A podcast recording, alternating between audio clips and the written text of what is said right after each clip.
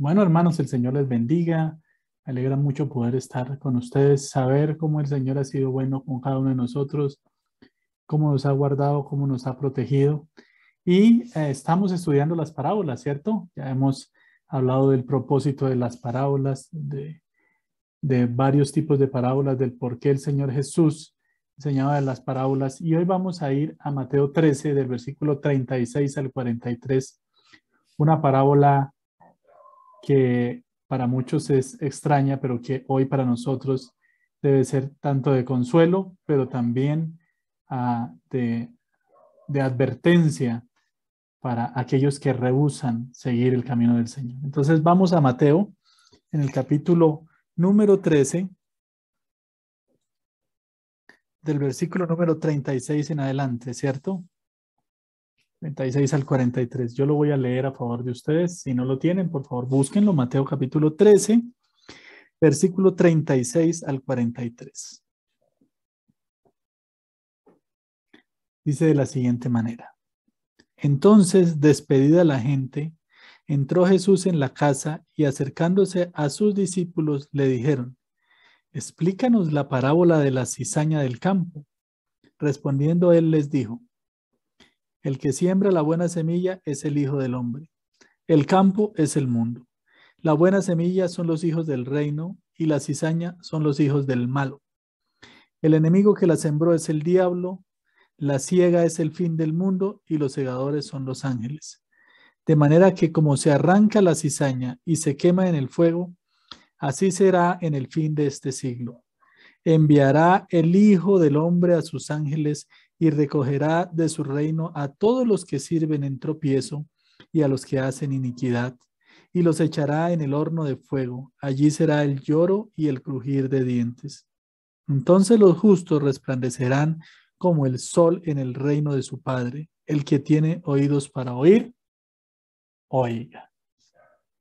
Bueno, es muy recurrente este tema a lo largo de, especialmente de estos tiempos, ¿no?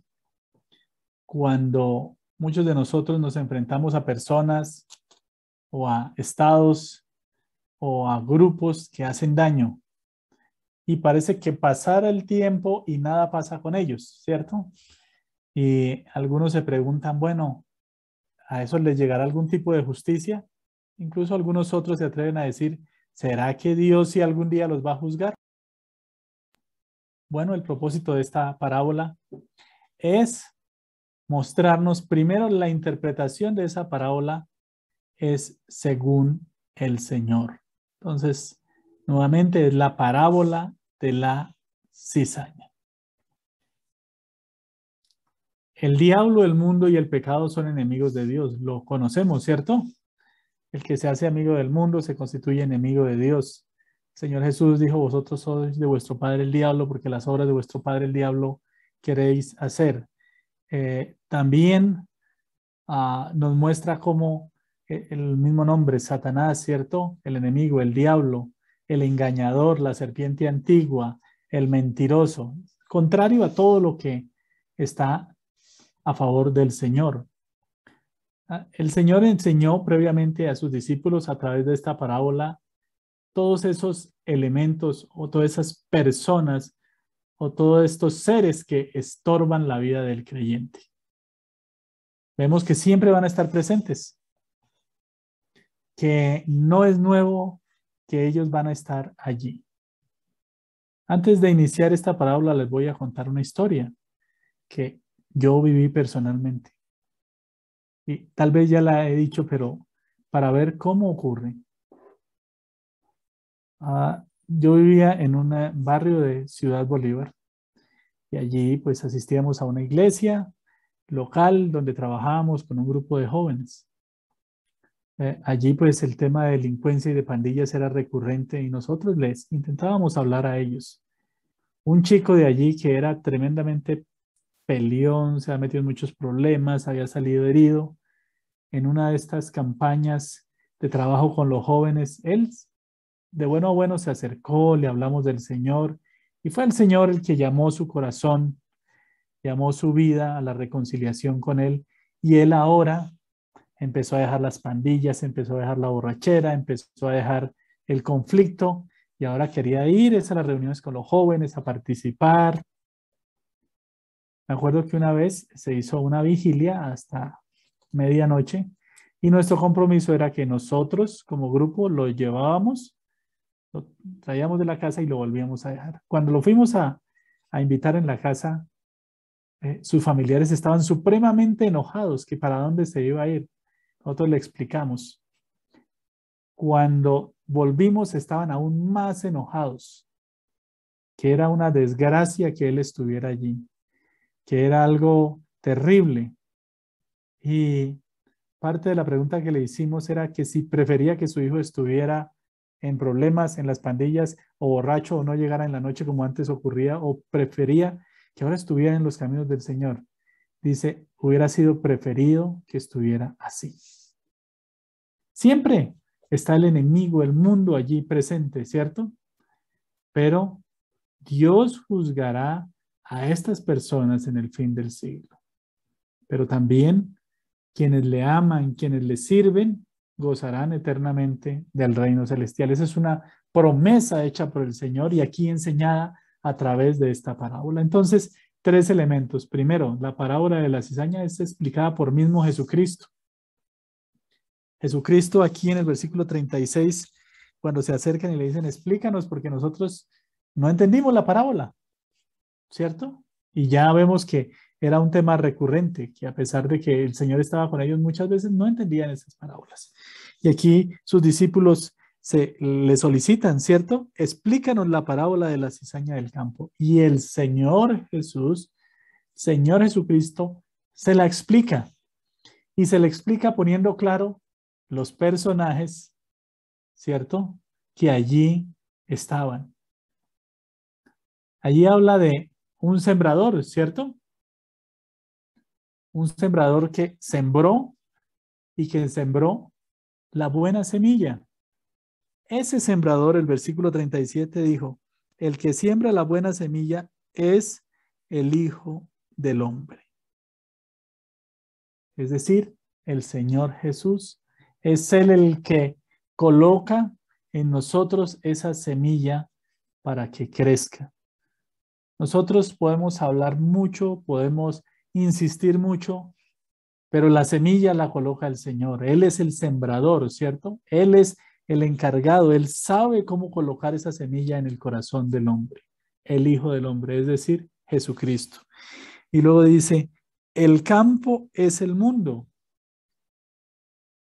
refiriéndose en el lugar donde estamos, ¿cierto? Ese sembrador salió a sembrar la semilla allí en ese campo. El Señor Jesús vino a nosotros. Él vino a salvar lo que se había perdido, ¿cierto? Él vino a este mundo para traer las buenas nuevas. Y en este mundo estábamos nosotros y en este mundo aunque había maldad, el Señor vino y aunque este mundo no lo aceptó, a este mundo vino. Luego sigue diciendo el versículo 38, el campo es el mundo, la buena semilla son los hijos del reino, es decir, los que el Señor llama para ser salvos. ¿Y por qué la buena semilla? Tal vez usted ha, ha trabajado en algún lugar en el campo últimamente me ha tocado hacer cosas de, sembrar con mis hijos.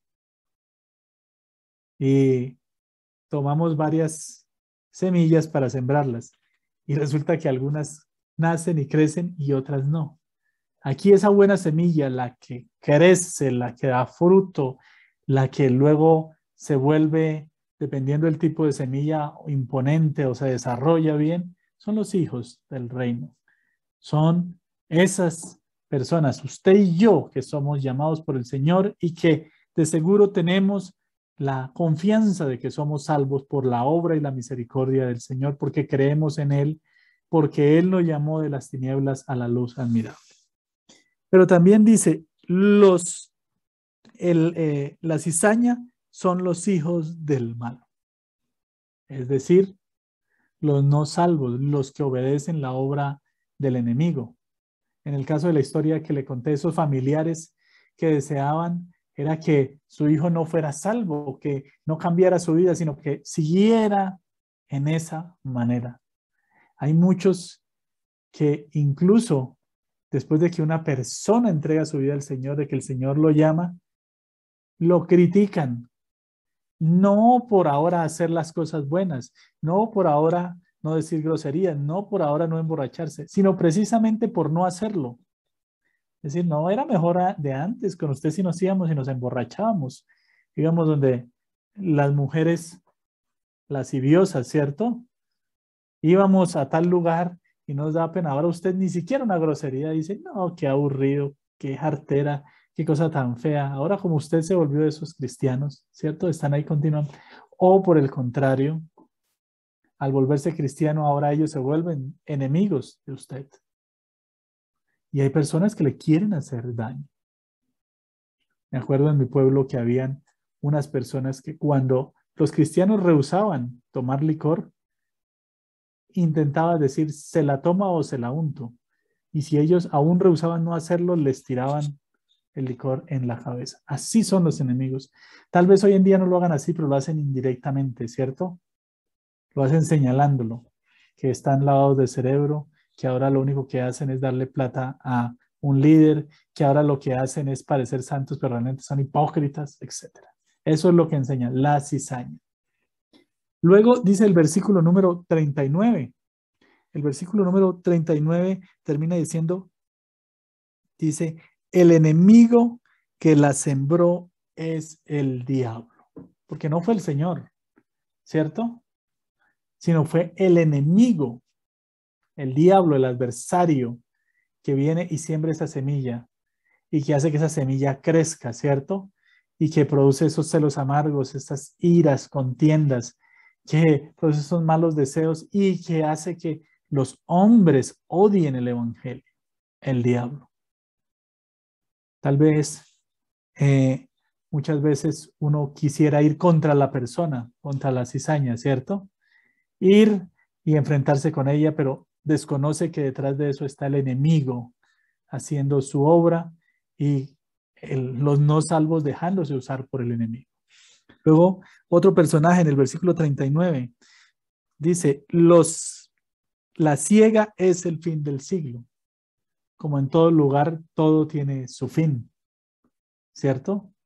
Aquí va a haber un momento de fin, va a haber un momento del fin de los tiempos, va a haber un tiempo en que esto va a terminar y que vamos a ser juzgados el tiempo de la ciega. Y luego dice, ¿quiénes serán los segadores?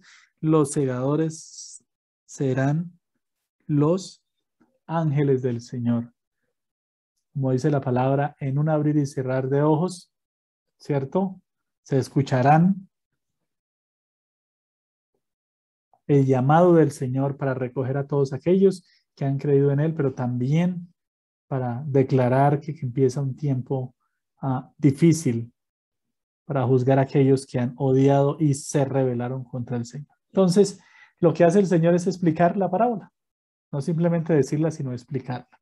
Y luego da su interpretación. Primero dice, estos son los personajes, son los que actúan para dejarlo claro. Y luego viene esta interpretación de la parábola. Importante aquí es que esas parábolas las debemos interpretar de acuerdo al Señor. Y aquí para no dejar tela de duda es que el Señor mismo es el que permite la interpretación, es decir, esa interpretación debe ser según Cristo y no según los hombres, porque pasa también muchas veces que para aprovechar esas parábolas para bien de los hombres, muchos de ellos, los falsos maestros, las retuercen por allá para sacar conclusiones que no son. A Dios gracias por su palabra que ella misma nos permite a saber que fue Jesucristo mismo quien dio su interpretación. Bueno, vamos a ir a un segundo punto aquí, donde vemos qué es, cuáles son los puntos principales, qué es lo que muestra esta parábola aquí. ¿Cierto? Entonces, la parábola de la cizaña es sobre el fin de los tiempos. Cuando trabajaba en el campo, habían unas matas que eran unas enredaderas, sobre todo al café y a las matas de naranja y mandarina, se les empezaban a enredar. y se les empezaban a enredar y enredar y enredar y pasando el tiempo las iban ahogando y uno dice, pero ¿cómo pasó si yo, eh, si yo lo que sembré fue una mata de naranja y la mata estaba tan bonita, ¿cierto? Pero, ¿qué hace la persona que es responsable de su cultivo? Llega un momento, no va y tumba la naranja con todo y la cizaña, sino en el momento en que ya sea el tiempo y que esa se pueda sacar, va y toma la corta, la corta de raíz, ¿cierto? La saca, la jala, la corta de raíz y la lleva a un lugar para que sea quemada. Eso lo hacíamos nosotros. Primero se cortaba, se picaba y después se quemaba porque era cizaña. No se podía dejar ahí porque es posible que se reproduciera. Entonces se sacaba, se jalaba, se picaba y se quemaba. La parábola de la cizaña es sobre el fin de los impíos. Ahí dice el versículo 40, de manera que como se arranca la cizaña y se quema en el fuego, así será el fin de este siglo. Enviará el Hijo del Hombre a sus ángeles y, y recogerá de su reino a todos los que sirven de tropiezo y a los que hacen iniquidad. Llegaba el momento de recoger la cizaña, ¿cierto? Y le tocaba a uno irse, si alguno tiene un cultivo de frijol o de maíz, sabrá que tocaba ir y arrancarla, y arrancarla de raíz. No se podía dejar ni siquiera un poquito de la raíz porque volvía a resurgir. Entonces tocaba arrancarla y la llevaba a un sitio uno, la picaba y le prendía fuego. Así mismo, la cizaña, que según lo que dijo el Señor, los no creyentes, los impíos, van a ser juzgados en el fin del mundo. No van a escapar. Respecto de la pregunta es, ¿algún día tendrán que comparecer ante la justicia, ante la justicia divina? Sí, de manera que como se arranca la cizaña y se quema en el fuego, así será el fin de este siglo. Es decir, se va a arrancar, van a ser desarraigados, ¿cierto? No van a permanecer y van a ser juzgados. Van a ser juzgados, porque aquí dice que los mismos ángeles del Señor los van a recoger. A recoger. Enviará el Hijo del Hombre a sus ángeles y recogerá de su reino a todos los que sirven de tropiezo y a los que hacen iniquidad.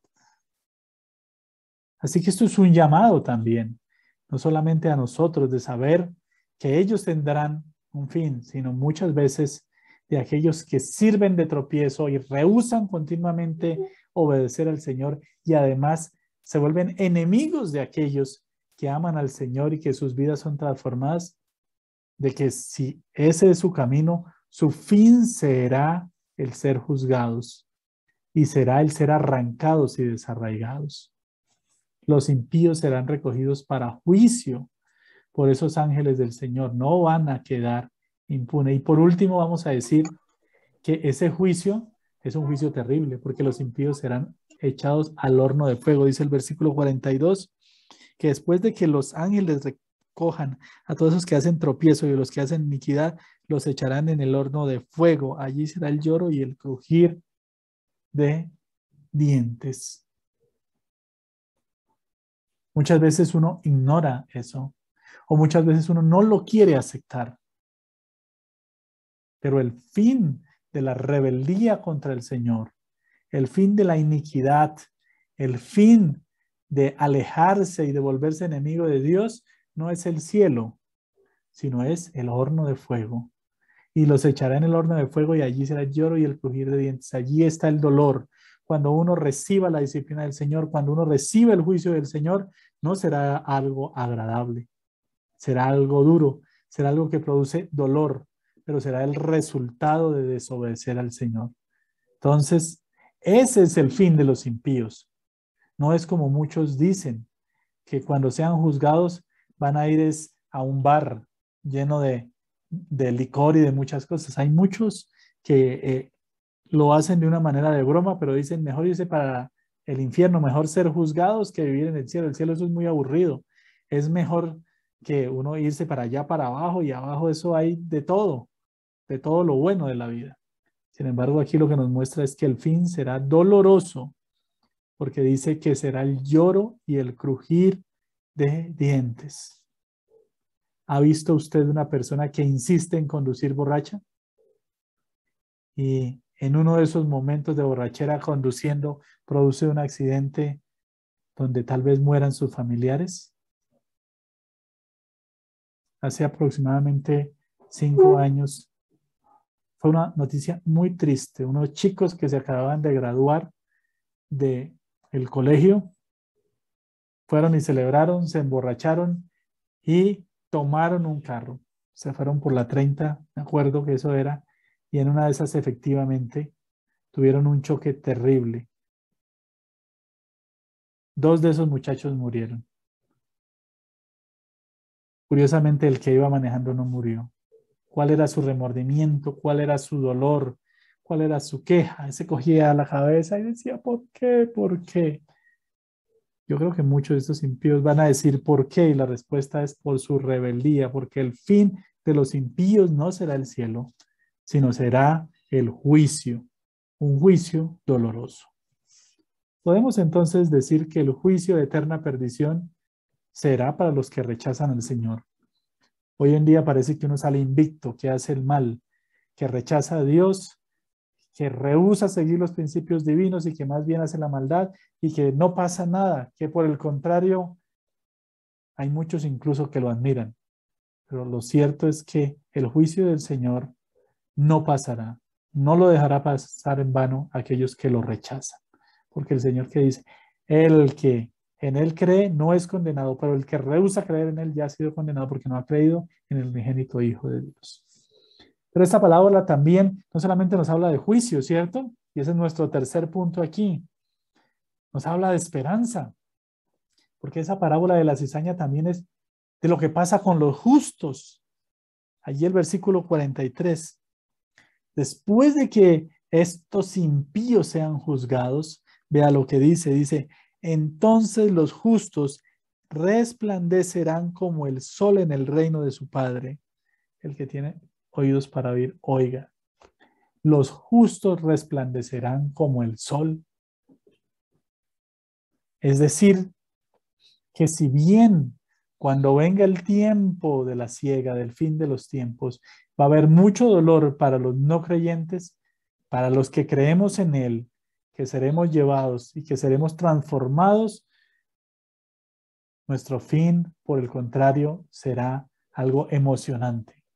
Nosotros cantamos una canción que dice, cara a cara espero verle más allá del cielo azul, cara a cara en plena gloria, he de ver a mi Jesús.